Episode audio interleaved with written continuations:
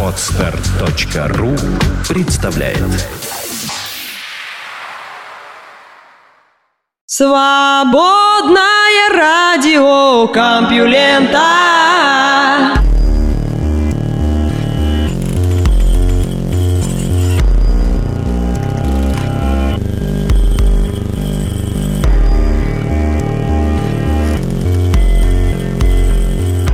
Здравствуйте, мои внимательные слушатели! Опять в эфире свободное радио Компьюлента, и демон Лёша Халецкий в ближайший час будет рассказывать вам новости. Постараюсь сделать это четко, внятно, громко и с выражением. Наука и техника. Сны и сновидения. Чем мозг занимается по ночам.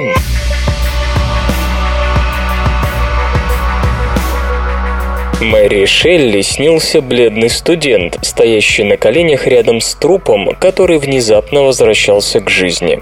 Полу Маккартни приснилась мелодия «Yesterday». Кошмары Джеймса Кэмерона вдохновили его на «Терминатора». В снах привычное смешано со странным, и распутыванием этого клубка люди занимаются с незапамятных времен. Окончательное решение вопроса еще очень далеко. Открытия, сделанные Зигмундом Фрейдом, одними признаются и истинной в последней инстанции, а другими нещадно оспариваются. Тем не менее, несмотря на всю неопределенность этого предмета, нейрофизиологи и психологи добились больших успехов в понимании того, как мозг строит сны, а также факторов, влияющих на сновидения. По пути удалось обнаружить поразительный факт. Технический прогресс постоянно меняет саму природу этого фундаментального человеческого переживания.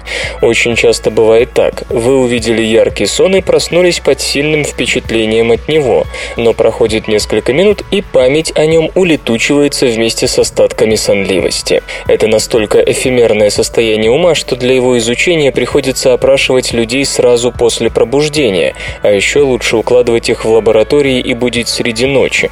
Такие эксперименты показали, что наши сновидения, как правило, представляют собой немое кино, лишь около половины содержит обрывки звуков. Еще реже мы наслаждаемся в снах едой едой или чувствуем влажную траву под ногами. В общем, вкус, обоняние и осязание обычно спят вместе с нами. Что касается факторов, влияющих на сновидение, то наиболее четких результатов здесь добились не психологи, а нейрофизиологи. Особый интерес представляет идея о том, что сон помогает цементировать наши воспоминания для последующего их извлечения. После первой фиксации впечатления в гиппокампе информация переводится на длительное хранение в кору головного мозга. Некоторые специалисты подозревают, что фрагменты воспоминаний всплывают в снах как раз в момент передачи данных из одного департамента мозга в другой. Изучая дневники и сны участников экспериментов, Марк Благроув из Университета Суонси, Великобритания, и его коллеги обнаружили, что воспоминания проникают в сны двумя этапами. Сначала они плавают в нашем сознании в ночь непосредственно после события, то есть когда именно ими занимается гиппокамп, а затем вновь появляются 5 и 7 дней спустя во время консолидации.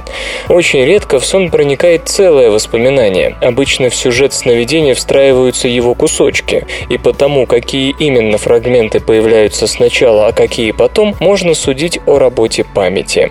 Сравнивая дневники и сны, Патрик Макнамара из Северо-Центрального университета США обратил внимание на то, что сначала проявляется чувство места, Например, снится знакомая комната. Затем возникают люди, действия и, наконец, физические объекты. Цементируя память, синапсы одновременно создают ссылки на другие части вашей психической биографии, позволяя вам видеть связь между различными событиями.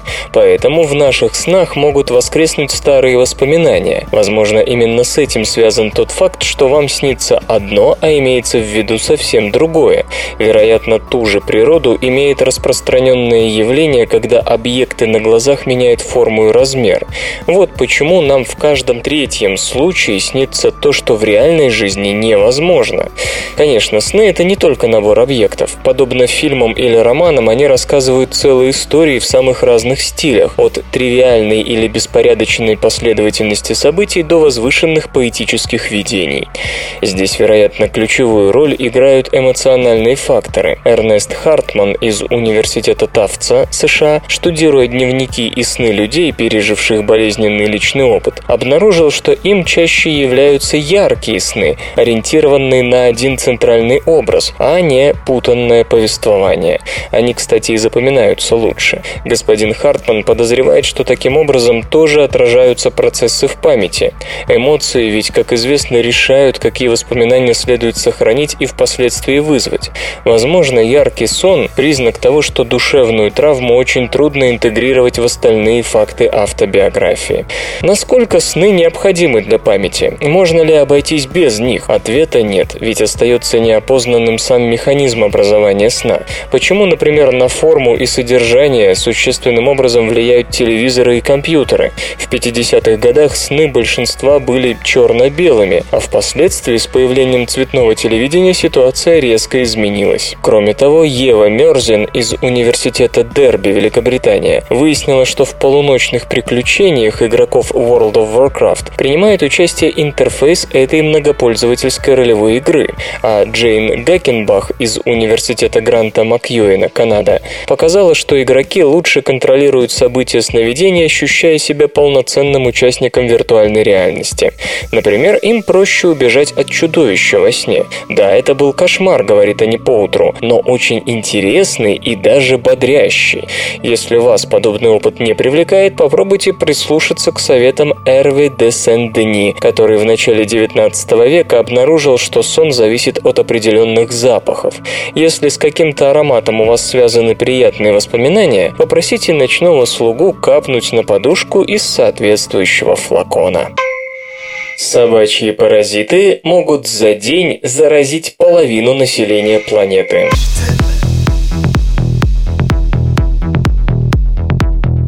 Мы привыкли ругать кошек за их токсоплазм, который вызывает гибель плода у беременных, живут у нас в мозгу и чуть ли не управляют нами. При этом далеко не каждый знает о таких червях, как токсокараканис, которые вызывают пренеприятнейшее заболевание токсокороз. Медицинская литература бесстрастно характеризует его как часто протекающее с поражением внутренних органов и глаз.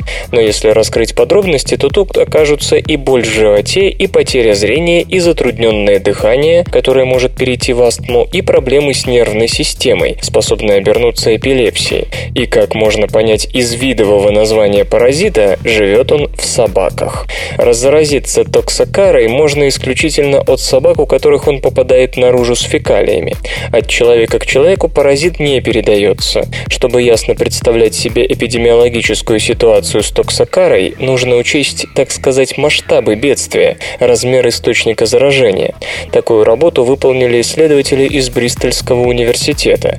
Они подсчитали загрязненность фекалиями животных Бристоля. Вообще говоря, есть некоторые виды токсокар, которые живут и в кошках, однако, по-видимому, кошачья разновидность паразита для человека безвредна. Исследователи, впрочем, учитывали и кошек, и даже лис, хотя в городе вклад лис вряд ли может быть хоть сколько-нибудь значимым. Главное достижение ученых, по их словам, состоит в том, что они разработали метод, позволяющий количественно оценить уровень загрязнения таксокарами на конкретной территории. Не углубляясь в подробности этого, без сомнения, весьма научного, но и, видимо, крайне неаппетитного метода, перейду сразу к цифрам. Подсчитано, что бристольские псы в день производят около 4 тонн продуктов жизнедеятельности. В масштабах Великобритании эта цифра увеличивается до 1000 тонн. Одна самка таксокары производит в день не менее 12,5 тысяч яиц. За сутки же как подсчитали ученые, в Бристоле откладывается 3 миллиарда 700 миллионов яиц паразита. Разумеется, большая часть потомства червей погибает, но чем их больше, тем выше вероятность заразить кого-нибудь еще, а чем больше псов, тем распространеннее паразиты. Отсюда вовсе не следует, что нужно срочно отстреливать собак, просто их владельцы должны тщательнее следить за здоровьем своих питомцев и регулярно проверять их на наличие паразитов. Кроме того, на распространение распространение таксокар влияет и соблюдение общеизвестных правил содержания собак, например, уборка фекалий за своими питомцами. Кое-где собаководы давно не считают это за труд, но страшно подумать, какой вольницей пользуются таксокары в тех краях, где собачники до сих пор считают ниже своего достоинства убирать за друзьями человека. Почему радио? От кого свободное? чему это вообще все? Найдено самое большое простое число.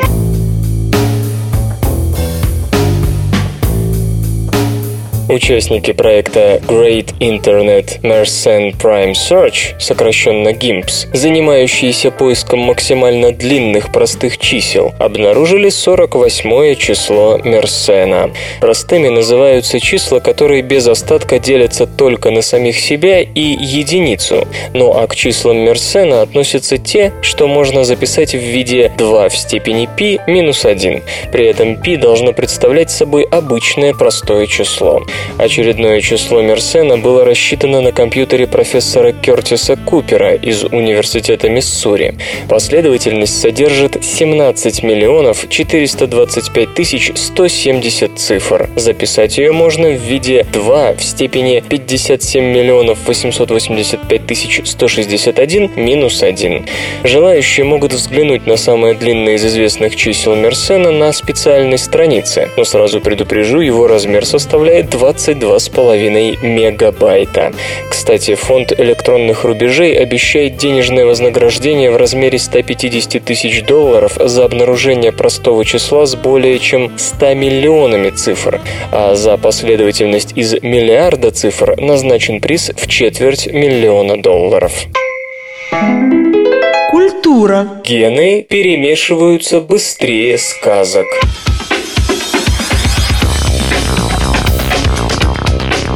Помните сказку о двух сестрах? Одна была доброй к людям и животным и получила сундук с золотом, а другая, надменная и жадная, заслужила сундук со змеями. Этот сюжет известен во множестве вариантов по всей Европе, и то, насколько они разнятся, зависит не только от расстояния, но и от этнических и лингвистических различий. Если бы народные сказки распространялись подобно чернильной кляксе на бумажном листе, можно было бы ожидать плавных градиентов в зависимости от расстояния. Однако исследователи обнаружили, что языковые различия между культурами становятся серьезными препятствиями на пути диффузии. Эти барьеры сильнее тех, которые возникают при обмене генами. Иными словами, ситуацию можно выразить так. «Я стану твоей женой, но сказки я буду рассказывать свои, а не твои». Группа ученых из Австралии и Новой Зеландии изучала варианты сказки о двух сестрах, бытующие в 31 европейской популяции популяции, в том числе среди армян, шотландцев, басков и исландцев, с помощью статистических методов популяционной генетики. Обнаруженные нами географические градиенты аналогичны по масштабам тем, что мы видим в области генетики, что говорит о параллельном протекании процессов, ответственных за смешивание генетической и культурной информации, отмечает ведущий автор Квентин Аткинсон из Оклендского университета Новая Зеландия, известный своим провокационными исследованиями исследованиями и неожиданными выводами. Но механизмы не идентичны, добавляет господин Аткинсон. Эффект этнолингвистической границы сильнее проявляется в случае сказок, чем генов. Это согласуется с данными других исследований, например, распространение народных песен. Наши результаты поддерживают мнение о том, что культурные различия более заметны, чем генетические вариации, продолжает ученый. Культуры похожи на биологические виды. Культурные группы обладают четко выраженными границами и могут поглощать генетических иммигрантов, не поглощая их культуры. Сказка о двух сестрах выбрана в связи с тем, что она широко известна и хорошо документирована в различных сборниках, а потому может послужить показателем культурного обмена. Всего исследователи обнаружили около 700 вариантов. В некоторых из них вместо сестер фигурируют кузины, братья, дочь и служанка. То есть сюжет сохраняется, но некоторые реалии изменяются, чтобы соответствовать соответствовать культурным традициям того или иного региона. Возможно, в дальнейшем, благодаря цифровым библиотекам, подобные исследования станут обычным делом, и культурологическая компаративистика сможет похвастаться математической точностью.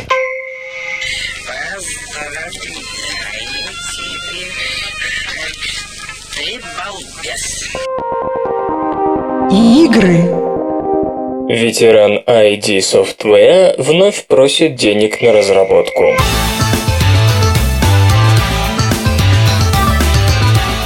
И вновь Kickstarter, и опять игродеятель, стоявший у истоков. Сегодня речь пойдет о геймдизайнере Томми Холле, одном из основателей легендарной студии ID Software. Господин Холл, уже участвовавший в одном неудачном Kickstarter начинании, похоже, так ничему и не научился. Прошлой осенью Джон Ромеро и его студия Loot Drop захотели народных денег на создание олдскульной ролевой игры и с треском провалились. Одним из зазывал народных масс тогда был Том Холл. И вот новый подход к краудфандинг снаряду. Теперь нужно собрать 400 тысяч долларов, требуемых для разработки идейного наследника одной из первых ID-игр Commander Kin. Проект, получивший название Secret Spaceship Club, платформер, выполненный в духе начала 90-х. Персональные компьютеры, Macintosh, Ubuntu системы и iOS. Таков список платформ. Игра собрала уже 32 тысячи долларов. До достижения заветной цели остается 23 дня. Если вы вдруг захотите помочь проекту, похожему на Commander Kin, только покрытым мхом жанром, то получите игру в феврале 2014 года. Ее, кстати, хотят выпустить вместе с редактором карт Worlds of Wonder, что, конечно, хорошо. Вслух и с выражением читаю стихотворение. Валерий Петроченков «Отечество вдов».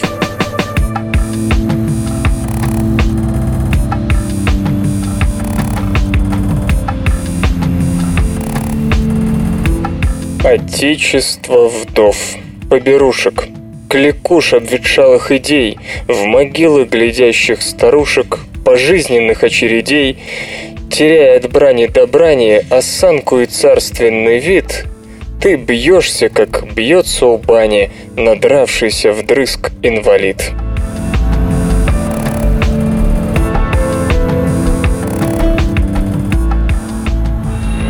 Наука и техника.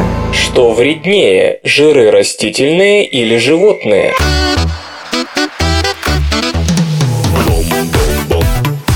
Мы уже рассказывали вам о том, что у ученых до сих пор нет единого мнения насчет полезности полиненасыщенных жирных кислот, хотя популярны они чрезвычайно.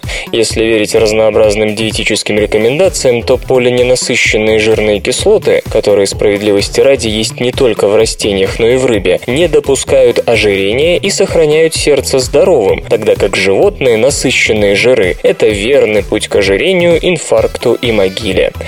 Исследователи из Национального института здоровья и Университета Северной Каролины, оба США, считают, что в действительности все едва ли не наоборот. Полиненасыщенные жирные кислоты не только не помогают сердцу, но даже увеличивают вероятность сердечного приступа и заболеваний сосудов. Авторы работы использовали данные старого исследования, проводившегося в 60-70-х годах 20 века австралийскими учеными. Задача тогда была той же – выяснить, есть есть ли связь между видами жира в еде и вероятностью развития сердечно-сосудистых заболеваний. Было проведено длительное и обширное исследование, но работа так и не была закончена. В статье, опубликованной в British Medical Journal, авторы анализируют состояние и пищевой рацион около полутысячи мужчин от 30 до 59 лет, которые перенесли недавно приступ коронарной недостаточности. Их поделили на две группы, одна из которых, во-первых, должна была на 10% сократить потребление животных жиров, а во-вторых, увеличить на 15% потребление полиненасыщенных жирных кислот омега-3 и 6. На практике это означало, что нужно есть, допустим, меньше маргарина и больше растительного масла. Второй группе никаких диетических рекомендаций не давали. При этом и те, и другие должны были вести дневник питания, записывая в него все, что они ели. По всем остальным недиетическим параметрам обе группы не отличались. Эксперимент длился 39 месяцев, и результаты его оказались для сторонников полиненасыщенных жирных кислот неутешительными. Налегавшие на омега-жиры чаще болели сердечно-сосудистыми недугами и чаще умирали от них. По словам исследователей, углубленного анализа того, какая связь между животными и растительными жирами и сердечно-сосудистыми заболеваниями просто не проводилось. Для этого нужна большая статистика и много времени. Кроме того, ученые нередко принимают пренебрегают какими-то значениями, параметрами, отклонениями, считая их методическими погрешностями. Так что, с одной стороны, у нас есть много исследований полиненасыщенных жирных кислот, с другой, все они страдают от неполноты и фрагментарности. В результате мы имеем жесткую, без полутонов, всеобщую убежденность, что омега – это панацея, а животные жиры – смерть. И это при том, что живые системы, вообще говоря, редко бросаются в крайности, и что лучше всего для любого организма – баланс, в питании в том числе. Авторы исследования призывают коллег, работающих по этой щекотливой теме, как можно внимательнее относиться к собственным данным и использовать в своей работе все возможные статистические методы. Однако понятно, что статистика – это лишь первый шаг. Следующее слово должны сказать биохимики и молекулярные биологи, чья задача выяснить механизм, с помощью которого полиненасыщенные жирные кислоты вредят или помогают организму. Под льдом Антарктиды обнаружена жизнь.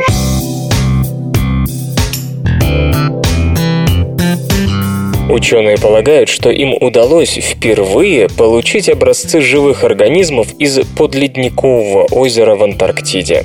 Находки, вероятно, помогут объяснить жизнь на спутниках Юпитера и Сатурна. В конце января американская группа прорвалась к озеру Уилланса сквозь 800 метров льда. У исследователей было всего двое суток, наполненных солнечным светом, чтобы успеть взять пробы воды, пока скважина не начнет закрываться. Затем еще день был потрачен потрачен на расширение дыры, после чего ученые в течение двух суток доставали образцы. И вот итог. Обильные пробы воды и донных отложений, а также сотни чашек Петри с живыми организмами, которые взращиваются для последующего интенсивного изучения в лабораториях. Первым делом следует убедиться, что микробы не попали в озеро при бурении, несмотря на смазку из горячей воды, которая специально разрабатывалась для того, чтобы устранить загрязнение, возможное при бурении с помощью керосина. Дабы подсветить ДНК микроскопических организмов, в воду добавили широко используемый краситель, и зеленое свечение подсказало, что жизнь там есть. Больше всего здесь, вероятно, хемолитотрофов, которые питаются неорганическими соединениями железа, серы и других элементов. Можно с уверенностью говорить о том, что озеро под ледниковым потоком Уилланса содержит микробиальную группу, выживающую в темных и холодных условиях, заявил главный биолог программы программы Wizard Джон Приску из Университета штата Монтана. Отмечу, что температура воды в озере держится на уровне минус 0,5 градуса по Цельсию. Американская группа – одна из трех занятых обширной системой озер и ручьев, которая расположена подо льдом Антарктиды. Британцам, пытавшимся добраться до гораздо более глубокого озера Элсуорт, в декабре пришлось вернуться домой из-за отказа оборудования, а россияне продолжают работы по получению образцов воды из озера Восток. Напомню, озеро Восток удалось достичь с большой помпой в прошлом году. Оно гораздо глубже, 4 километра ниже поверхности льда и крупнее всех остальных антарктических озер. К тому же, как и Элсуорт, лежит под более холодным льдом, чем озеро Уилланса, и в отличие от него меньше связано с подповерхностной речной системой. Подледные озера и ручьи в Антарктиде были открыты сравнительно недавно, а масштаб этой системы удалось осознать осознать только в последние годы. Озеро Уилланса, например, было впервые описано в 2007 группой Хелен Фрикер из Океанографического института Скрипса США. С помощью спутниковых данных ученые обнаружили периодическое поднятие и понижение поверхности ледникового потока Уилланса в 2003-2006 годах, что заставило предположить наличие под ледником озера. Косвенным образом открытию способствовало глобальное потепление, которое спровоцировало более более пристальное наблюдение за динамикой льда, ведь около 90% пресной воды на Земле заперто в ледниках. Хотя подледниковые озера не влияют на изменение климата непосредственным образом, их взаимодействие с ледяным окружением играет важную роль в поведении ледяных щитов. Поэтому программа Wizard имеет целью не только получение образцов экзотических форм жизни, но и изучение связи периодического притока и оттока воды в и из озера Уилланса со скоростью скоростью движения выше лежащего ледникового потока к океану. Самые м, технологичные новости. У кротов обнаружили стереоскопическое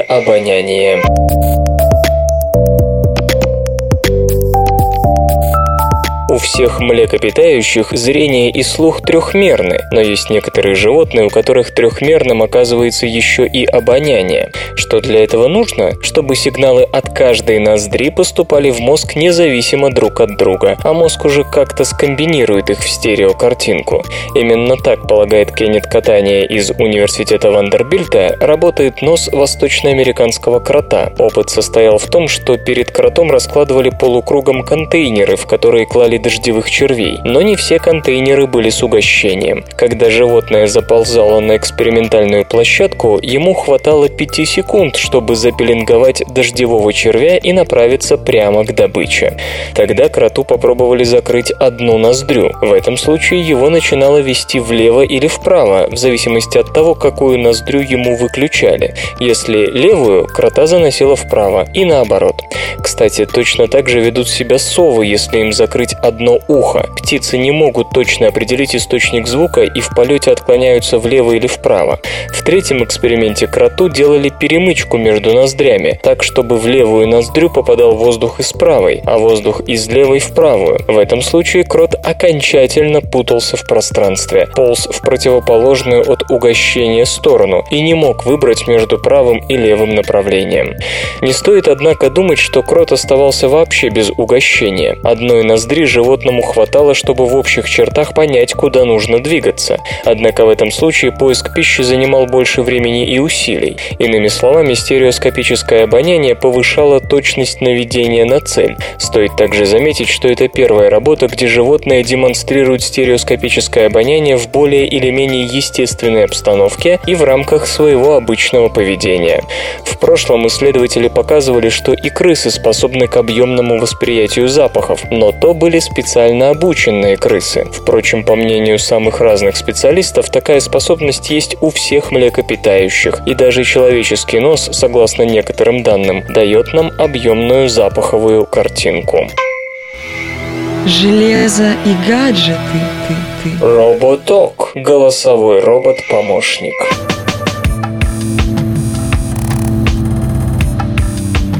Компания Akamura Corporation Япония разработала роботизированного помощника RoboTalk для конференц-залов и офисных помещений. Устройство способно отвечать на определенные вопросы, получать и зачитывать информацию из интернета, вести веб-поиск по голосовым командам и напоминать о предстоящих событиях. Встроенная двухмегапиксельная камера позволяет делать снимки и отсылать их через сеть, а благодаря микрофону можно записывать аудиопослания. Робот оснащен процессором Intel Atom с частотой 1,6 ГГц, 1 ГБ оперативной памяти, флеш-модулем на 8 ГБ и адаптером беспроводной связи Wi-Fi. Роль программной платформы играет Ubuntu. Робот Talk способен поворачивать, а также поднимать и опускать голову, на которой расположен массив из 60 светодиодов. Есть USB-порт, через который можно подключать внешние накопители, содержащие, к примеру, музыкальные записи. Вы арестованы.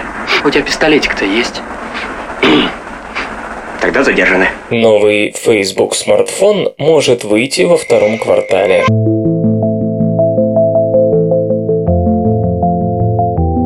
В распоряжении интернет-источников оказалась информация о предполагаемых характеристиках нового коммуникатора, который может быть представлен социальной сетью Facebook. Ранее сообщалось, что Facebook разрабатывает смартфон совместно с тайваньской фирмой HTC. Устройство под управлением операционной системы Android будто бы планировалось представить до конца 2012 года, но затем было решено повременить до середины 2013, чтобы оставить больше времени для работы над другими продуктами. По предварительным данным, смартфон, который фигурирует как HTC Mist UL, получит гигагерцовый процессор Qualcomm MSM 8930 Snapdragon S4 Plus и сенсорный экран с диагональю 4,3 дюйма, обладающий разрешением 720 на 1280 точек.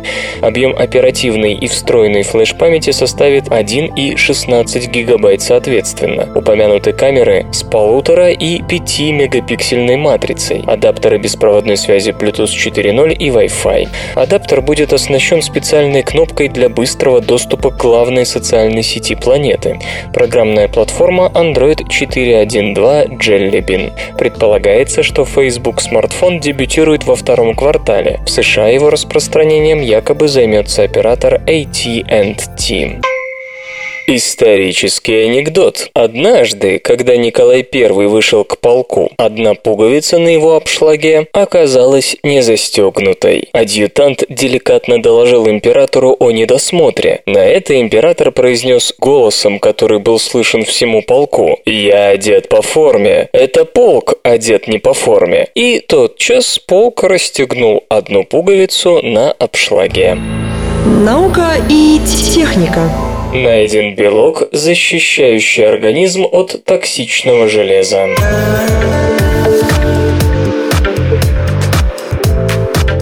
Железо, несмотря на всю свою полезность и необходимость, довольно токсично для организма. Все знают, что в молекуле гемоглобина есть железо, но если оно выйдет из эритроцита на волю, это чревато большими неприятностями. Между тем, у нас идет постоянное обновление эритроцитов. Старые красные кровяные клетки разрушаются, новые образуются, и понятно, что во время этого цикла железо нужно где-то держать, чтобы оно не отравило все и вся. Исследователи из Мэрилендского университета вместе с коллегами из Гарварда и других американских научных центров удалось найти белок, который в таких случаях на какое-то время берет железо себе. О своей находке ученые сообщают в журнале Cell Metabolism. Обнаружение белка HRG1 не стало неожиданностью. Чуть раньше его обнаружили у нематод, а теперь оказалось, что он практически в неизменном виде присутствует у людей, мышей, дрожжей и рыб. Отработавшие свое эритроциты находят свой конец внутри поедающих их макрофагов. Переваривание эритроцитов происходит в фаголизосомах, и HRG1, встроенный в мембрану фаголизосом, подхватывает освободившееся из эритроцитов железо и транспортирует его с собой в цитоплазму макрофага.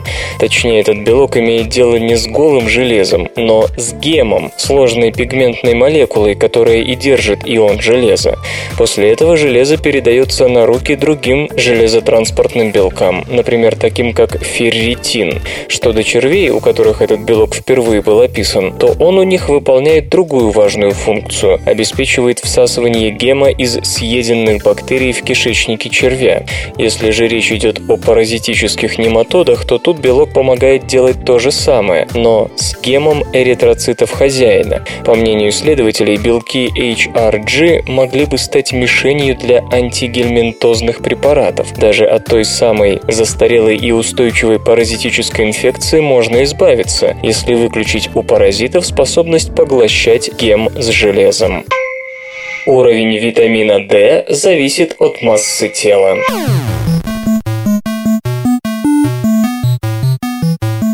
Давно известно, что между ожирением и количеством витамина D в организме есть связь, но каков ее характер? Как одно зависит от другого? До сих пор наука не имела ответов на эти вопросы. Можно ли, например, воздействуя на уровень витамина D, избавиться от избыточного веса?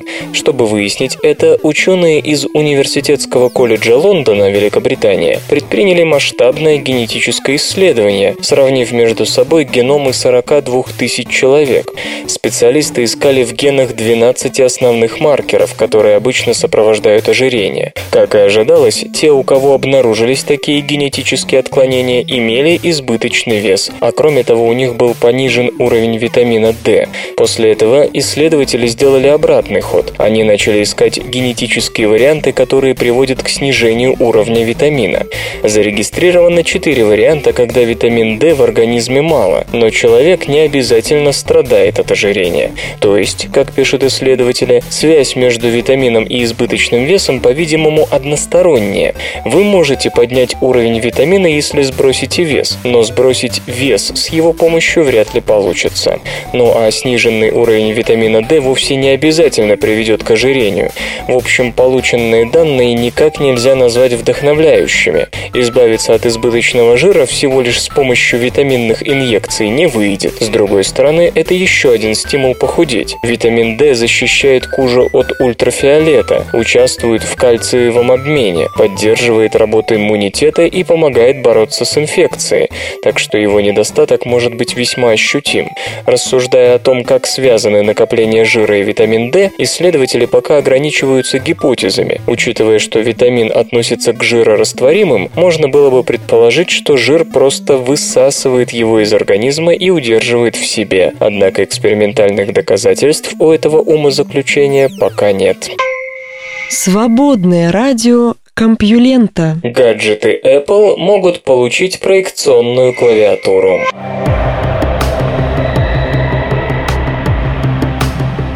Компания Apple направила в Управление США по патентам и торговым маркам патентную заявку на систему обнаружения присутствия. В качестве одной из предполагаемых областей применения разработки называется лазерная проекционная клавиатура для портативных устройств. Идея заключается в том, чтобы оснастить гаджет миниатюрным проектором для формирования изображения клавиш на любой ровной поверхности, к примеру, на столе.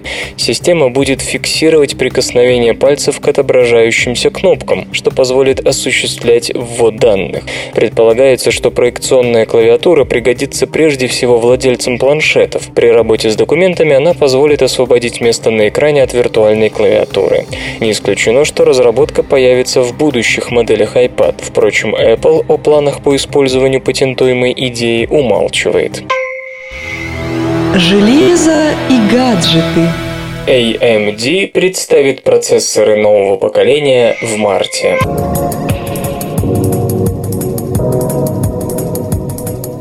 Компания AMD готовит обновление линеек процессоров для настольных и портативных компьютеров. Как сообщают информированные веб-источники, на 19 марта намечен анонс гибридных десктоп-чипов A-Series нового поколения с кодовым именем Richland, производящихся по 32-нанометровой технологии. Они получат 2 или 4 вычислительных ядра и графический контроллер Radeon HD. Номинальная тактовая частота составит от 3,5 до 4,1 0,1 ГГц, частота в режиме турбо от 3,9 до 4,4 ГГц. Максимальное значение рассеиваемой тепловой энергии 65 или 100 Вт. В конце мая, как ожидается, увидят свет процессоры Kabini E-Series и X-Series для ноутбуков. Эти 28-нанометровые изделия получат до 4 ядер и интегрированный видеоконтроллер. Максимальное значение рассеиваемой тепловой энергии составит от 9 9 до 15 Вт. AMD сообщает, что по сравнению с Brazos 2.0 изделие кабини обеспечит 50% и более прирост быстродействия. До конца второго квартала также дебютирует 28-нанометровая система на чипе Temash, объединяющая 2 или 4 вычислительных ядра и графический контроллер. Процессор найдет применение в планшетах под управлением Windows 8 и гибридных портативных компьютерах. А потом вас там публично выпарют, как бродяг, и отправят в Сибирь убирать снег. Весь? Да. XOPad – игровой контроллер для Android-смартфонов.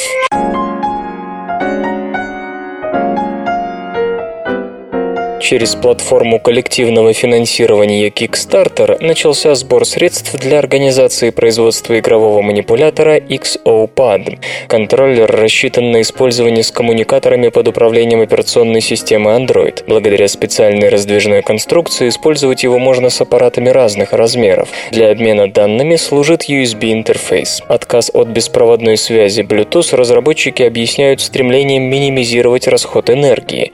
В манипулятор встроен встроена аккумуляторная батарея емкостью 3000 мАч, способная подзаряжать смартфон. XO-Pad располагает набором управляющих кнопок, двумя аналоговыми джойстиками и стереофоническими динамиками. Для начала выпуска контроллера авторам проекта требуется не менее 110 тысяч долларов. На момент написания заметки было привлечено около 3000 долларов. До окончания сбора средств остается 25 дней. Хай, хай, хай, хай, ты, ты, ты. И все, что вокруг него. Наука, игры, культура, бизнес. Бизнес. Годовой объем рынка полупроводниковых микросхем превысил 290 миллиардов долларов.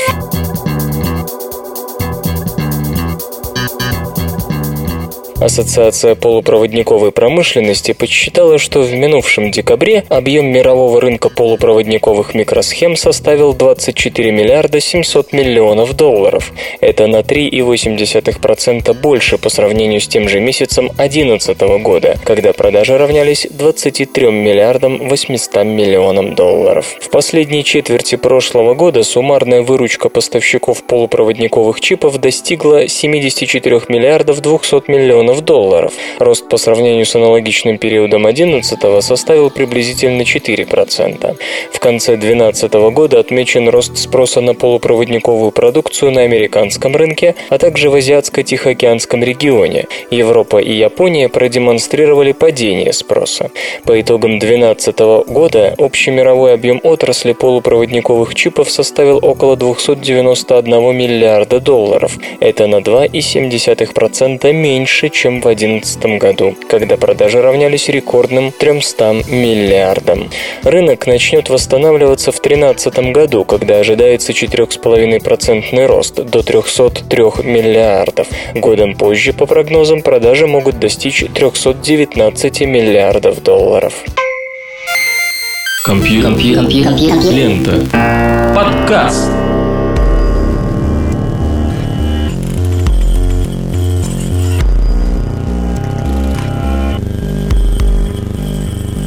Демон закончился. Больше интересных новостей будет завтра. Вы слышали Лёшу Халецкого, Свободное радио СРК. А сейчас, внимание, финальная заставка. Свободное радио Компьюлента.